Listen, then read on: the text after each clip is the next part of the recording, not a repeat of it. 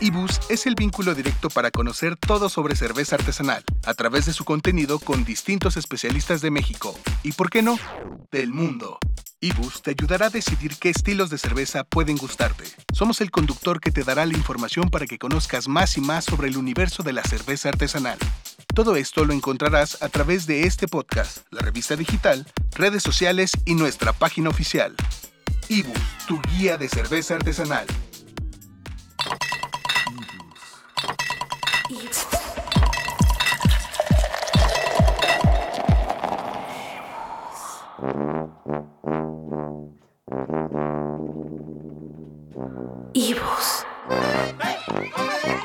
Hola, esta es una entrevista más de revista Ibus y estamos con Francisco Gibran de Cervecería La Riata. Eh, queremos platicar un poquito con él sobre su trayectoria, sobre la cervecería, para que ustedes conozcan un poco más sobre una cervecería más. Em, hola. Hola. ¿Cómo estás? Bien, ¿y tú? Oye, pues eh, platícanos sobre tu trayectoria, sobre cervecería La Reata. Mm, y me gustaría empezar un poquito con cómo fue tu primer acercamiento con una cerveza artesanal. Ok. Tiene exactamente por ahí de 9, 10 años que alguno de mis amigos de universidad me invitó a una cata de una cervecería, dos horas de camino. Llegamos y era un lugar que se llama Wine Styles, que se dedica al vino como tal. Pero en esa ocasión estaba, eh, era una cata de cervecería Calavera. Llegamos, ya nos empezaron a dar la plática, la cata. En el momento que, bueno, yo había probado obviamente más cervezas, pero digamos eh, importadas o nacionales. En el momento que le doy el primer trago a, a una cerveza Calavera, digo, wow, esto no sabe a cerveza. Bueno, sabe distinto, ¿no? En esa ocasión creo que fueron cuatro, cuatro estilos que probamos. De ahí, pues olvídate, empezamos a visitar lugares como Beer Box, Beer Companies, eh, pues donde había cerveza artesanal, eh, íbamos, probábamos, empezamos a probar pues todos los estilos habidos y por haber. Platícame un poco cómo es que surge tu idea de, crear propia cervecería. Ok, yo empiezo probando, como ya dije, muchas cervezas y llega un momento que empiezas a conocer gente, pues maestros cerveceros, propietarios de, de, negocios. En eso conozco a una chica que se llama Elba Copado, que es una maestra cervecera certificada en civil, pues que daba cursos de elaboración y nos hicimos amigos en eventos que iba yo a Guadalajara. Y bueno, de tanto probar, me dice, oye, ¿por qué no aprendes a hacer cerveza? Y yo pues, está bien. Eh, nunca me dio como tal un curso, sino me invitó a la casa de su suegra. Me dijo, oye, te voy a enseñar a hacer cerveza en la casa de mi suegra en su cocina. Vamos. Entonces empezamos a hacer una cerveza súper básica, que era una, una IPA para variar. Entonces la hicimos, me dijo ya sabes lo básico y ya de ahí yo empecé a investigar cómo hacer cerveza, empecé a hacer cerveza para mi casa, ya compraba mis kits, conocí un maestro cervecero de Puebla, igual me empezó a platicar cómo hacer las cosas. Yo empecé a investigar en, internet cómo, a googlear cómo hacer chela, cómo no. Y bueno, empecé a hacer la chela para mi casa, ya la probé, ya la probaron varios maestros cerveceros, varios amigos, quedó buena. Y después ella misma me decía, bueno, ¿y por qué no haces ya tu cerveza, tu marca? Y yo, ¿cómo mi marca? Sí, para que la vendas. Entonces, bueno, empecé y la hice. No tenía como tal el nombre, solo era una cerveza artesanal. Para mí, para mis amigos, para fiestas. Y de repente, pues ya hubo que ponerle un nombre. Entonces yo le puse el artesanal como tal. Mi papá me dijo, oye, como que el nombre pues no impacta, ya te tengo el nombre, se va a llamar La yo, ¿por qué? Pues porque tu chela va a ser La. Entonces ya de ahí empecé haciendo estilos, empecé como tal con la IPA, después hice un estilo Colch, ya después hice una IPA inglesa y ya de ahí me seguí pues así con varios experimentos. Hice una incluso una según yo tipo lámbica. Um, hice cervezas con jengibre y bueno, eh, así fue como surgió la, la, riata. De ahí empecé a asistir a festivales, así con una mesita, entonces íbamos igual, así como iba yo de espectador, ya después dije ahora quiero estar de aquel lado, entonces empecé a hacer mi cerveza y ya la empezamos a vender y se vendió. ¿Cuántos estilos estás manejando actualmente ¿Y qué nos podrías hablar sobre las características de cada uno? ¿Qué notas especiales tienen? Un poquito como para que la gente sepa qué puede encontrar en la Riata. Eh, de base, como tal, siempre he tenido lo que es la IPA estilo americano. Es una cerveza que, bueno, a mí me gustaban las IPAs, como a la mayoría, de los estilos más populares.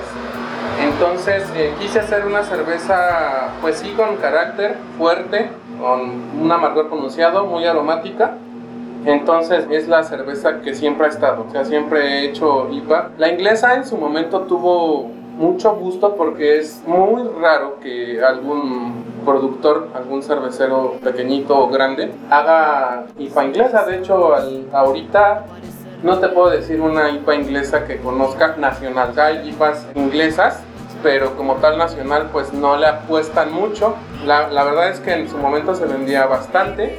Sí gustaba, porque son otros sabores que no tienen nada que ver con el estilo americano, California, que son cervezas muy frutales, muy refrescantes. La, la, inglesa es un poquito más ligerita, mm, un amargor menos pronunciado que una IPA americana.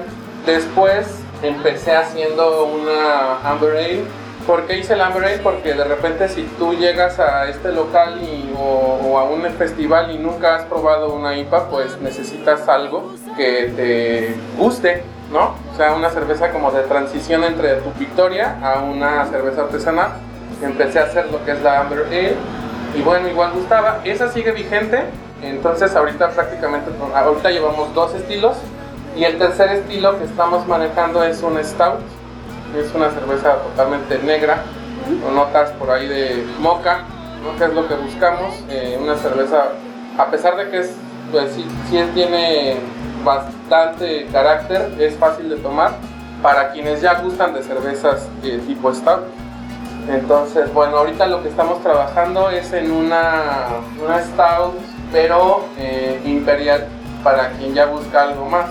O sea, siempre habemos quienes buscamos una IPA, pero si nos dicen que hay una IPA doble o imperial o doble así, pues es lo que queremos. Entonces, en este caso vamos a, a estamos trabajando en la, en la stout imperial y esa ya va a tener 10 grados.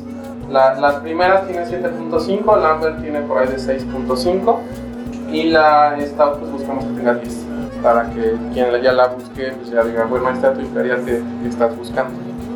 Esas son las que por el momento pienso manejar, que serían cuatro estilos y eso es. ¿Qué más viene para Cervecería La Reata? ¿Cuáles son como los proyectos a mediano o largo plazo? Yo no es que no quiera crecer, nosotros siempre la idea fue de tener una cervecería muy local. En realidad no me interesa crecer la producción a muchos litros, lo que me interesa es, como siempre fue que cuando yo empezaba tenía cerveza en dos locales de Morelia, en dos locales de Guadalajara, en tres de Toluca, en cuatro de Puebla. Siempre quiero que sea como una cerveza, por así decirlo, exclusiva. ¿no? O sea, que se venda en pocos lugares. De repente igual estuve en, en, algunos beer companies de varios lugares, de amigos que tenía antes de empezar todo esto. Y ahorita la idea es seguir con lo mismo, manejar la Riata como una cerveza de la casa en estas dos tiendas, en la Talismán y en Iztapalapa la gente la verdad es que lo empezamos a hacer y sí busca bastante la cuestión de la cerveza de la casa. O sea, tú le dices, esta es la cerveza de la casa, ¿cómo de la casa? Sí, la hacemos nosotros. Ah, yo vale, ver, quiero probarla. Entonces ya hay gente que llega y me dice, dame 6, dame 8 piezas, dame 10 piezas, dame un cartón y ya se llevan la cerveza de la casa.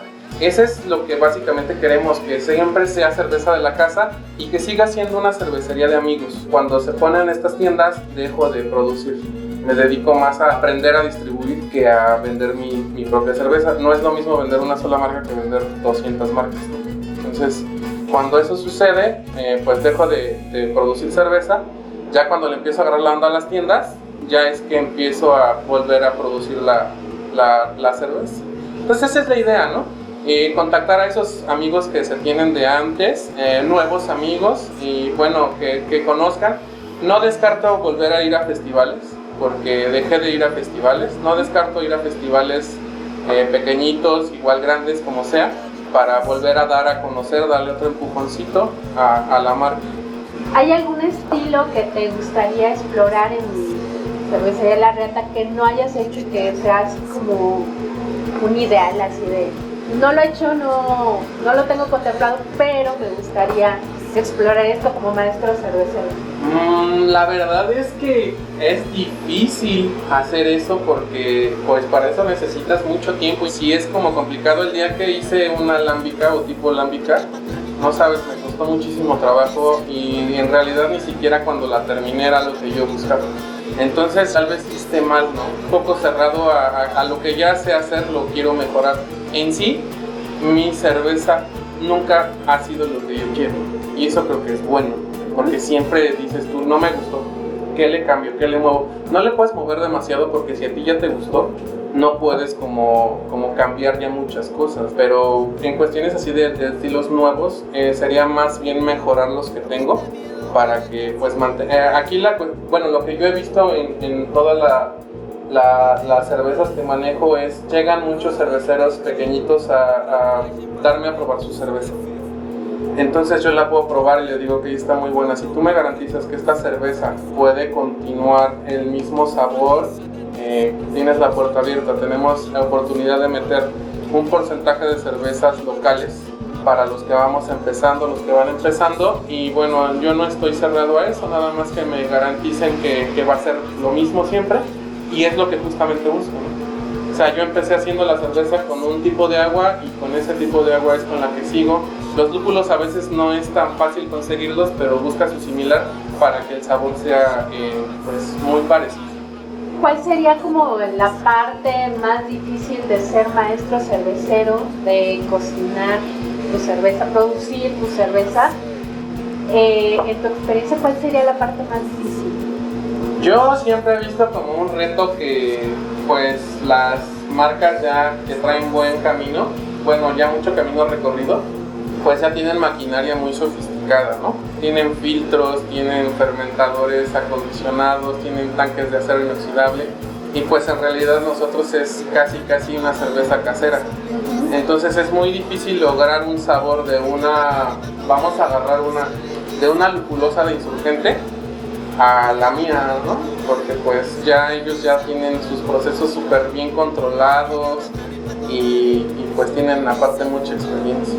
Entonces eso es lo que yo veo como reto, ¿no? Y platícanos, ¿cómo surge el interés por adquirir una franquicia de The Beer Company? Em, está bien chistoso porque nunca existió como tal un interés. Cuando yo eh, ando haciendo cerveza, de repente tengo un amigo, el mismo que me llevó a probar la cerveza, Ricardo, eh, de la universidad, eh, me dice, oye, van a dejar el local de, que tengo, ¿por qué no haces la cerveza ahí? Bueno, entonces empecé, porque yo la hacía en la casa. Entonces empecé a hacer la cerveza aquí, entonces el local es largo, empecé a hacer la cerveza. Y después dice, oye, dice mi papá, que por qué no pones una tienda de cerveza para que te ayudes con los gastos. Entonces, eh, originalmente se iba a hacer mucho más pequeñita. Entonces yo dije, bueno, suena bien. Entonces, eh, como yo ya conocía de repente a varios amigos propietarios de Beer Company, empecé a informarme con ellos. Eh, ya conocía al dueño de Beer Company, el presidente Felipe Medina. Entonces, pues ya le escribo, no sé cómo estuvo, le escribí a través de otro, no me acuerdo le digo, que quiero poner una tienda. Me dice, ¿dónde? Pues en Híjole, yo creo que no va a funcionar. O sea, yo creo que la zona, pues no, no, no, creo. ¿eh? Pero si tú quieres, adelante.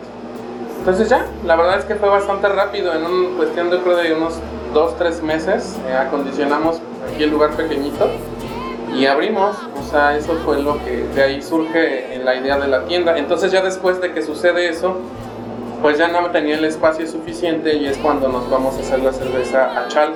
Pues ahí ya, eh, como hay una casa bastante grande, ahí ya teníamos más espacio para hacer la chela y entonces aquí ya nada más quedó como una pequeña bodeguita aquí atrás. Pero de ahí surge la, la, la onda de poner una tienda de cerveza. Ya después la tienda de cerveza me quitó tiempo para hacer la cerveza y bueno, ya después regresé a hacer la cerveza y justamente al año, esta tienda la abrimos, cumplimos cuatro años el 31 de mayo. Al año decidimos abrir The Beer Company Iztapalapa pues eh, casi un año, fue el 15 de mayo, 4. Entonces, una tienda tiene 4 años, la otra tiene 3 años y de ahí pues hasta ahorita. O sea, recién acá de cumplir 4 años. Apenitas, 4 años. Y 3 en Iztapalapa. Ahora, no es tan sencillo. O sea, yo pagué renta dos, dos o tres meses antes de tener los permisos, uso de suelo, todo en regla, protección civil, eh, todos esos este, asuntos de, pues, de permisos. Entonces aquí yo creo que me llevé como cuatro meses en todo ese papeleo y en la otra tienda ya fue un poquito más fácil, allá fueron tal vez dos meses. Pero pues sí, no es así como que abres la cortina, voy a vender, sí lo puedes hacer, pero sí es, lo ideal es hacer las cosas como se debe, con permisos, licencias y que todo esté en regla. Oye, Oso, ¿y cómo complementas tu experiencia como maestro cervecero y el negocio de la distribución? Bueno, aquí lo interesante es que eh, de repente cuando el cliente cruza la puerta, identificas y preguntas si ha probado alguna vez algún artesanal o si busca algún estilo en particular. Entonces hay clientes que te dicen, yo no he probado nunca nada de eso. Entonces ya tú le puedes decir, bueno, ¿qué estilo de cerveza comercial te gusta? No, pues me gusta una este, eh, Victoria, que es una tipo Viena. Entonces ya tú de repente volteas y dices, a ver, ¿qué se parece a una Victoria para que esta persona se vaya contenta? Entonces eh, le dices, mira, te voy a dar una, tal vez una Minerva Viena, tal vez una Cucapá, algo muy básico, una cerveza pues, fácil de tomar, para que pruebe y diga, ok, me gustó, quiero algo más, o quiero algo menos, entonces ya te vas sobre una lager. Eh, es bueno saber un poquito más, ¿por qué? Porque cuando ya llega alguien que ya sabe, probar, ahora sí que ya ha probado varios estilos, ya le puedes decir, bueno, ¿qué stouts has probado? O que, que cómo te gustan las stouts secas, dulces, fuertes, notas de café, notas de chocolate. Entonces ya, ah, me gusta esto, ya más fácil le dices, ah, bueno, yo creo que esto, a diferencia de que le vendas una chela por la etiqueta o por el contenido de alcohol. De hecho, aquí la idea para mí siempre ha sido no dar cervezas alcohólicas, ¿no? Yo quiero que prueben algo sencillo, algo fácil de tomar y ellos solitos me van diciendo qué más quieres para arriba, qué más quieres para abajo. Yo te doy una, ya te doy un stout imperial y me dices, sabes que es demasiado. O un stout se me hizo fuerte, entonces quiero algo más ligero, ah, te doy una porter, ¿no? O te doy tal vez, no sé, incluso una Amber Ale ya con otras tostaditas que es lo que, lo que buscan. Hay personas que buscan, que dicen, a mí no me gusta la cerveza entonces a mí me gusta tener en las tiendas siempre cervezas que no sepan incluso a cerveza, ¿no? Como las cervezas frutales que saben más a una sidra que a, que a cerveza.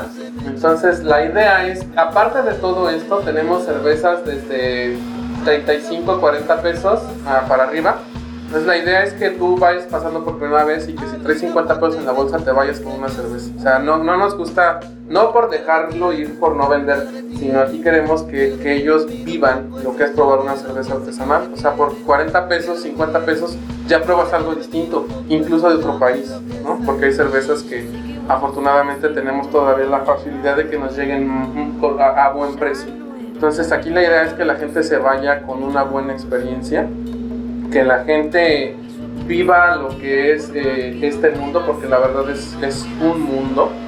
Hay muchísima variedad y como te vuelvo a repetir, aquí hay cervezas que no saben a cerveza, hay cervezas que saben muchísimo a cerveza, hay cervezas muy clásicas, hay cervezas con mucha historia, hay cervezas de especialidad y pues eh, eh, eso es lo que yo considero que de repente sirve para quien no sabe y que uno sí sabe. O sea, a nosotros nos gusta llegar a un negocio de de motos o de disco y la gente nos diga, este, de discos, perdón, que nos diga, mira, ¿qué sabes de motos? Nada. Ah, mira. Y, en la mayoría de esos negocios, pues ya casi casi quieren que llegues con el número de engrane o de banda que ocupa tu moto o la llanta, ¿no? O sea, cuando tú lo que quieres es ayuda. Entonces aquí estamos para eso, para ayudar a la gente a probar algo distinto. ¿Y cómo influye eh, la experiencia como maestro cervecero para de pronto eh, abrir la puerta o definitivamente no distribuir cierto tipo de, cerveza. Aquí lo que, lo que te comentaba, ¿no? Hace nueve años probé una calavera, hace nueve años probé una, una, una Paula, Entonces, pues como que pues vas aprendiendo que está bien hecho y que está mal hecho. No es decir las nacionales y las importadas, no, simplemente con que estén bien hechas, tú vas a decir adelante. Ahora, hay cervezas que ahora sí que pues a mí no me gustan, no, no por eso son malas, pero sea lo que deben de saber. Entonces, cuando una cerveza está contaminada, definitivamente pues no la puedes vender.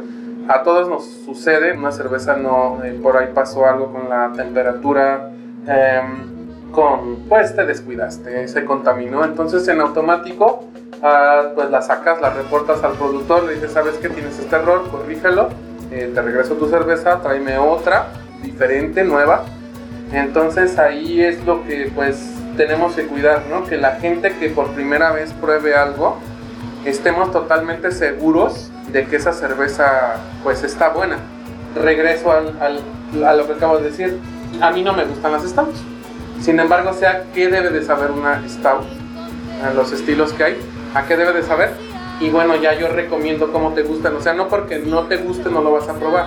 Ahora es como de repente le digo a, a ciertos clientes, no te enfoques solo en IPAs, no te enfoques solo en stouts, eh, prueba todas, pruébate una lager estilo checo original, pruébate una lager de colimita, pruébate una lager de, de baja, pruébate una lager o una tipo lager de Puebla, prueba lo que debe de saber el origen de la cerveza. O sea, un estilo IPA, IPA o India Pale Ale no, originalmente no es lo que conocemos, lo que yo produzco, lo que produce Insurgente, lo que produce Colimita, esos ya son como una variante de el estilo. Entonces aquí sí me gusta a mí de repente decir, ¿quieres probar algo diferente? Vamos por el origen. ¿No quieres una auténtica checa? Aquí está. ¿Quieres una cerveza blanca? Aquí está. ¿Quieres una cerveza lager? Aquí está. ¿Quieres una porter? Aquí está. O sea, una auténtica cerveza triple aquí está. Ya sobre eso ya hay, variantes, pero sí, sí me gusta eh, como llevar de la mano a la gente a decirle, tal vez a veces se intimidan porque les digo, ¿cuántas cervezas te piensas tomar? Y así como que, bueno, ¿y por qué me preguntas eso? Ah, porque yo te voy a decir cuál pruebes primero, ¿no?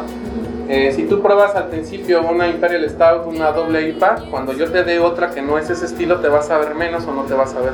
Entonces aquí la idea es que vamos de menos a más. Hay estilos tan característicos que no importa, te puedes tomar un stout y luego una IPA y luego bajas a una lager o a una de banana, una de plátano o algo ya añejado. ¿Por qué? Porque son bien distintos, ¿no? Pero no podemos empezar con una cerveza fuerte y luego irnos con algo, algo ligero. pero afortunadamente tenemos la variedad para decirle a la gente qué quieres probar. Si tú le das una cerveza de trigo a alguien que nunca ha probado una cerveza, corres el riesgo de que salga corriendo de aquí. O sea, de repente dices, ya probaste una cerveza alemana, ahora vamos con una cerveza de trigo. Esta tiene notas de clavo, tiene notas de plátano, tiene notas tostadas. Entonces aquí, pues esa es la ventaja de saber un poquito más ya de cerveza, que llevas a la gente a donde, a donde quiere. Entonces, es, es eso. Ibus. Ibus, la revista digital que te acerca al universo de la cerveza artesanal. Síguenos en nuestras redes sociales como IbusMX, en Facebook, Instagram y Twitter. No olvides descargar nuestro primer número de la revista. Ibus, tu guía de cerveza artesanal. Ibus. Y bueno, estamos aquí ya con el equipo completo. Isra se nos unió a platicarnos un poco sobre esta parte de Sabemos que hay muy buenos comentarios sobre The Beer Company Talismán. Gente cuando sale de aquí sale muy contenta porque tienen una experiencia diferente como, como clientes. Hay muy buenas opiniones. Pues platícanos, ¿qué haces en cuestión de atención a clientes? Eh, ¿Qué pasa cuando alguien llega y no sabe nada sobre cerveza artesanal? ¿Qué haces que terminan encantados? Lo que podemos, mira, lo que hacemos aquí es darle la bienvenida antes que todo y se sientan en confianza. lo importante es que se sientan en confianza. Hay muchas personas, como tú lo habías comentado, no, no, saben del tipo de cervezas, estilos, conceptos. Entonces tratamos de explicarles, de quitarles tantito el miedo o el temor de decir, de preguntar, como diciendo, ¿todo esto es cerveza? Todos estos son estilos de cervezas, ¿sí? Entonces, lo que llegamos a hacer a nosotros aquí es comentarles del tipo de cervezas, qué estilos les gustan, qué tipo de cervezas tenemos, pero con mucha cordialidad. Más que nada con confianza, ¿no? De, de amigos, ya nos conocemos, este, pregunta con toda confianza, no hay ningún problema, no tengas miedo, porque mucha gente que tiene ese tipo de miedo, ¿no? De preguntar, o se quedan afuera del, del local y dicen, no, no, no paso, adelante, no hay ningún problema. Eso es por el momento que tratamos de romper el lo- ¿Qué tan complicado hace rato hablábamos de, de que se veía como una barrera en la zona? Es- pero para los que no sepan, estamos aquí en la zona de ah, Aragón, muy cerca de Aragón. Eduardo Molina, esquina Talismán. Entonces es una zona en la que no hay muchos negocios de este tipo. ¿Qué tanto ha sido librar esa barrera, por un lado, de, que la franquicia lo avalara y cómo lo han sabido sacar adelante? Fíjate que es muy interesante. Como tú lo comentas, el espacio, el lugar, o sea, no es muy favorable. Lo que llegamos aquí a hacer es romper el esquema, ante todo. Visual, personal y atención a clientes, ¿no? Ese es como decir, si se puede, porque muchos clientes efectivamente llegan y dicen, ¿por qué abrimos un tipo de negocio aquí en esta zona, ¿no? Y no, pues es para brindarles el servicio y que tengan la posibilidad de conocer, ¿no? El mundo de la cerveza, ¿no? Con la que manejamos tanto artesanales, de importación y todo eso. Y yo creo que también por eso se llama la atención. Oye, ¿qué tipo de negocio me gusta? ¿Cómo está todo decorado, acomodado, acondicionado? Y ese es el esquema que sí se puede. Algo de lo que habla mucho el, fundador de la franquicia o de las franquicias es que nosotros más que vender cerveza, vendemos la experiencia Beer Company, ¿no? O sea, que la gente se vaya a gusto. Eh, a veces los poquitos, eh, pues, tienen mucho que ver. Eh, la música que siempre Isra pone Ok. tiene mucho que ver. Con la música, por cierto. Eh, Isra es la cara bonita del, del lugar, él es el que da la bienvenida, él es el que platica con los clientes, es el psicólogo de aquí de, Exactamente. de, la, de la Sí, lo hemos franquicia. visto. Sí, Entonces, eso es lo que nosotros tratamos de, aparte de ganar un poco de dinero, eh, hacemos que la gente se quede, se quede y no se van y no se van. De repente se despiden y se abren otra y se abren otra y luego de repente somos bu- buena onda y les invitamos nosotros una y eso da pie a que sigan, que sigan. eh, en ese sentido sí nos consideramos responsables porque cuando ya hay un cliente que ya vemos que ya se le pasaron las cucharadas, este, preferimos decirle, mira, te voy a dar la última ligera, pero no te puedo dejar ir así como estás, o pides un Uber, estaciona tu coche y, y, pues, vete a tu casa. Yo prefiero que, que- que eso sea a que les pase algo y ya no regresen nunca, ¿no? Claro. Pero bueno, eh, eh, intercedí un poquito porque aquí lo que vendemos es la experiencia. Y, gracias a ello la gente regresa. Se van un año, regresan de todos modos, eh, se van de vacaciones o cambian de residencia y vienen y nos visitan. Ah, dicen, mira, eh, hay un lugar cerca de mi casa, pero me gusta más estar Estar aquí. aquí. Definitivo. Digo, digo, es la confianza, el servicio, más que como nos hacemos amigos ¿no? de los clientes y como tú comentas, dice, el espacio, el lugar, de repente no quieren entrar porque les da pena, cómo entrar, digo, entra, pregunta con toda confianza, o sea, no te sientas comprometido. Platícanos, ¿hay algún tipo de cerveza que predomine en ciertas temporadas? O sea, ¿cómo influye, por ejemplo, una temporada del año para que cambie lo que podemos encontrar de inventario en, en la tienda? Mira, siempre hay cambios, hay, hay cervezas de temporadas que se manejan ya sea Día de Muertos o en diciembre, que son las navideñas, ediciones especiales, también canales nacionales. O sea, sí es, sí es un, un cambio constante, dependiendo el, el mes del año, ediciones especiales, aniversarios. Entonces siempre es un mundo de cambios, de cambios, de cambios, de estilos de cervezas. Y también supongo que influye mucho la demanda. Totalmente. Las, las stouts y las IPAs son las más buscadas. O sea, definitivamente ya la gente ya conoce y eso nos está gustando bastante. Que la gente ya llega a pedir un stout y cuando no hay stout, así como que entonces ¿qué hay? Eh, la gente sí ya busca diferente y la gente siempre busca algo distinto. A nosotros tratamos de tener cada ocho días algo nuevo. Algo nuevo, Es sí. muy difícil. Es muy difícil tener algo nuevo cada ocho días. Sin embargo, lo hemos conseguido. Hay cosas que llegan de nuevo. eh, Gracias a la franquicia siempre manejan novedades. A veces eh, no cada ocho días, ¿no? porque es difícil tener algo nuevo cada ocho días, pero sí tratamos de tener cosas distintas. Y hay cervezas que ya son, De la casa ya. o sea, no pueden Exactamente. no pueden faltar de faltar. chocolate, no puede faltar una Guinness, no puede faltar una Buscoli, no puede faltar una Linda más, una Patricia. Son cervezas que ya no pueden faltar estelas. Que dices tú, ¿cómo estelas? Sí, muchísimos buscan estelas, Bucapá, Minervas. Ya hay marcas que, y, estilos que buscan. Y justamente lo que preguntas, eh, Stout, Porter, IPA, los- Rosales. Son las que más. venden, Las que más. Contrario a lo que se pensaría, entonces son sabores fuertes. Tendrá un poquito que ver con el gusto del mexicano por los sabores fuertes.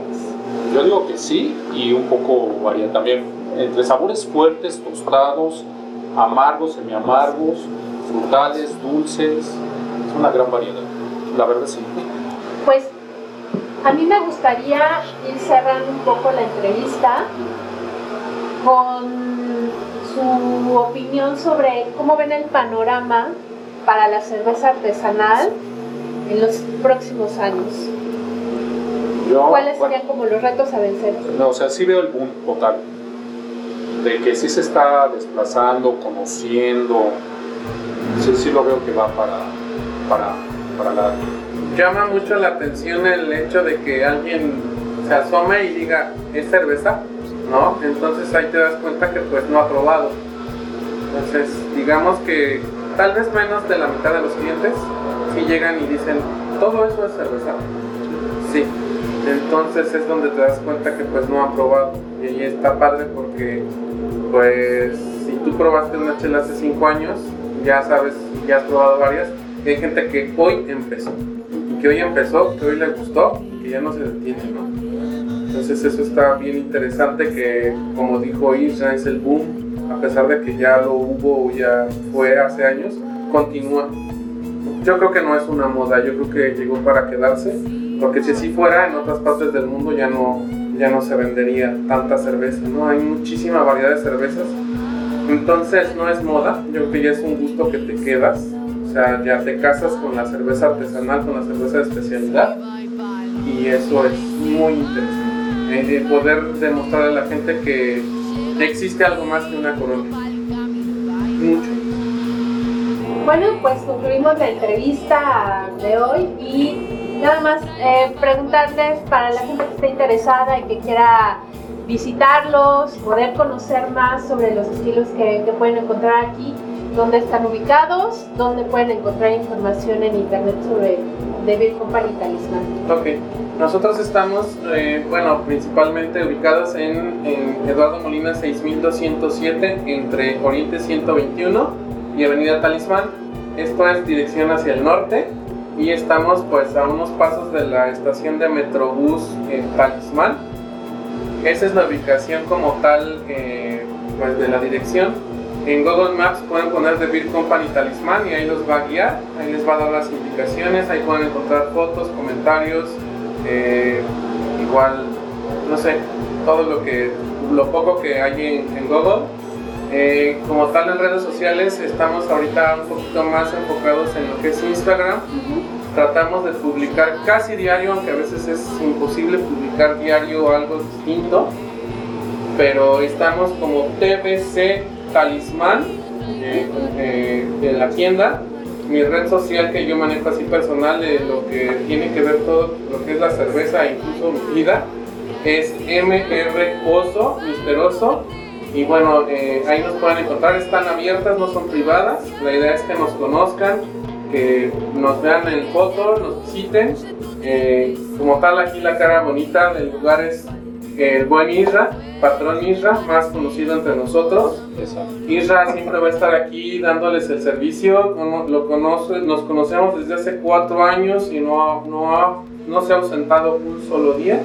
Así es que tiene récord Eh, y él siempre va a estar aquí. Yo de repente ando buscando eh, cerveza, ando trayendo, ando pues en, la otra tienda, pero casi siempre tratamos de los días más concurridos de estar aquí dando una vuelta para compartir con los clientes, mostrarle un poquito, compartir lo que sabemos.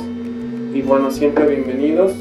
Eh, siempre. De verdad, aquí se van a llevar una buena experiencia siempre van a conocer algo diferente, siempre van a encontrar lo que ustedes buscan y pues siempre bienvenidos aquí a su casa, Beer Company Talisman. ¿En qué horario está abierta la tienda? Mira, estamos de, de lunes a jueves, de 3 de la tarde a 9 de la noche, y viernes y sábados de 3 de la tarde a 10 de la noche. Ok. Muy bien, pues ya, ya saben en qué horarios y en dónde a The Beer Company y Talismán. Y pues muchas gracias por la entrevista. muchas gracias por su tiempo. gracias, Y este, pues seguramente va a venir muchísima gente a conocer la experiencia. No dejen de preguntar en las redes, en Instagram, mandar un mensajito por ahí privado, incluso si quieren alguna duda que tengan, alguna cerveza que estén buscando. Eh, igual eh, o algún comentario. Eh, preguntar, no dejen de preguntar. Nosotros estamos abiertos a dar información, precios, o sea, ¿de qué sirve ocultar un precio si lo van a encontrar aquí? ¿no? Entonces, ustedes pregunten con confianza qué es lo que quieren saber. Eh, digo, tampoco demasiado, porque aquí es de probar, no es de, de que me digas escrito, pero con gusto estamos para atenderlos claro que sí. de lunes a sábado. Muy bien. No, gracias. Gracias. Gracias, gracias. Hasta luego. Les recordamos que pueden encontrar toda la información sobre esta entrevista y todo lo que está en la primera edición de revista eBooks en nuestra página web ebooks.mx. En redes sociales estamos como ebooksmx, en Facebook, Instagram y Twitter.